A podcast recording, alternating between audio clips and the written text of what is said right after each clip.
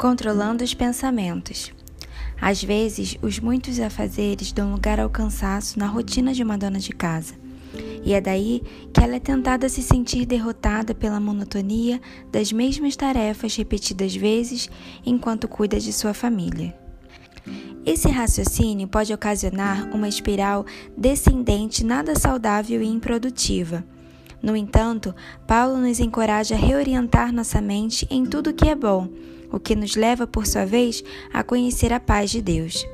Finalmente, irmãos, tudo que é verdadeiro, tudo que é respeitável, tudo que é justo, tudo que é puro, tudo que é amável, tudo que é de boa fama, se alguma virtude há e se algum louvor existe, seja isso que ocupe o vosso pensamento.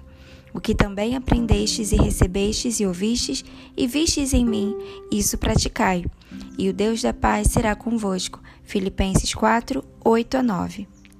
Portanto, que nosso objetivo seja intencionalmente impedir os pensamentos não saudáveis e procurar maneiras de transformá-los em pensamentos de gratidão. Eis um simples exemplo de algo que hoje me pego pensando quando ligo a máquina de lavar louças.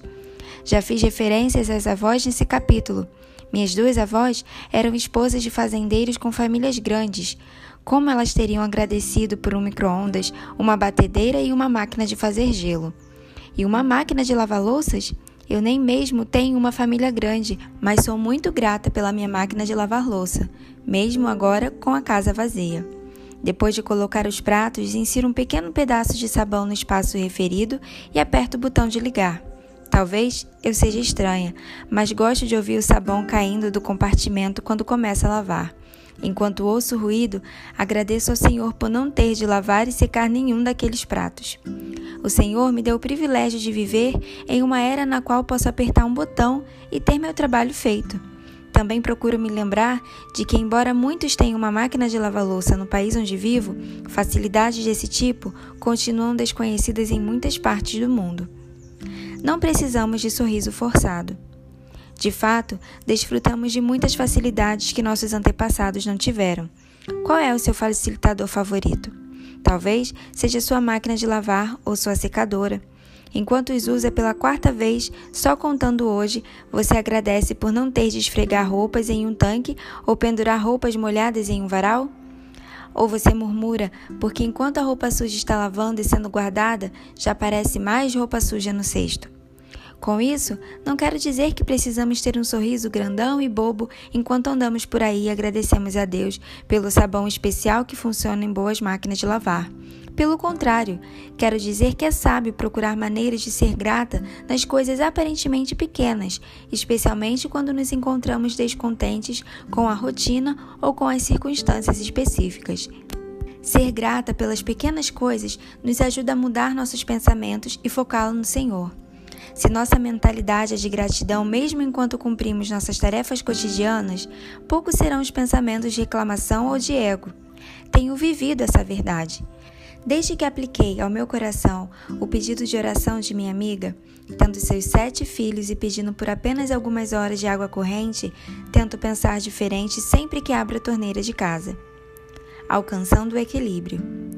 Não é errado ser uma mulher ocupada. Se formos ao extremo oposto, ficaremos ociosas. Todas nós temos aquela pessoa que encorajaríamos a arregaçar as mangas para ser mais ativa no serviço ao Evangelho. Sabemos que a Bíblia, repetidas vezes, condena com severidade a ociosidade, incluindo a descrição da mulher de Provérbios 31, que é elogiada porque não come o pão da preguiça. Provérbios 31, 27. Jesus certamente era um homem ocupado e não ocioso.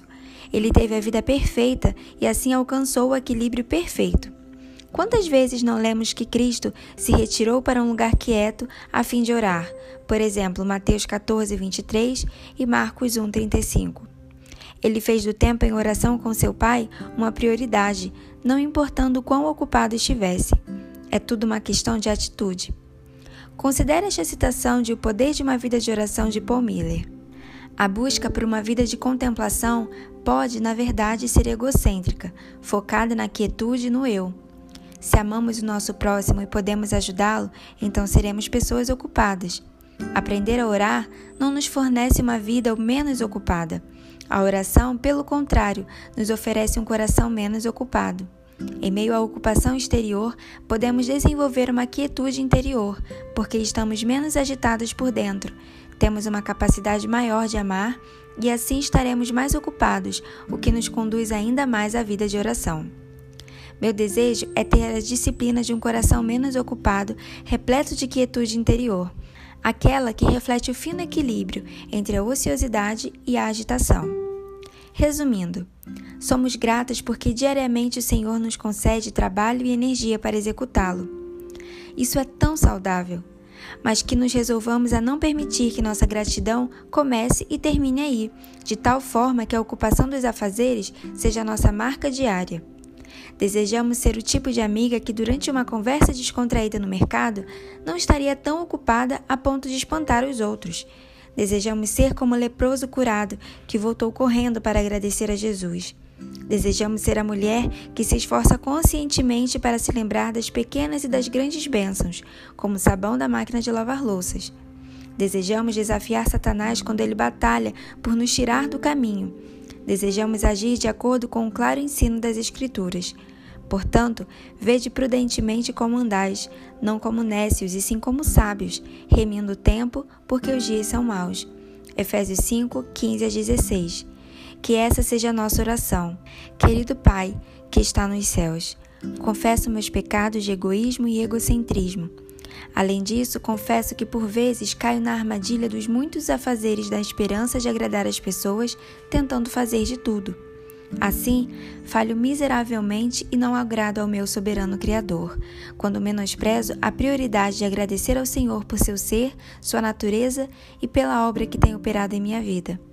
Por favor, ajude-me a enxergar cada dia como uma oportunidade de conhecê-lo melhor e lhe prestar obediência mais fiel. Que meu desejo seja remir o tempo. Obrigada por cada dia ocupado que eu passo neste mundo, que eu possa estar disponível e nunca ocupada demais para qualquer que seja a tarefa do reino que o Senhor vier a colocar em meu caminho. Em nome do meu precioso Salvador Jesus Cristo é que eu oro. Amém. Perguntas para reflexão. Você poderia ser descrita como a pessoa que eu descrevi no mercado?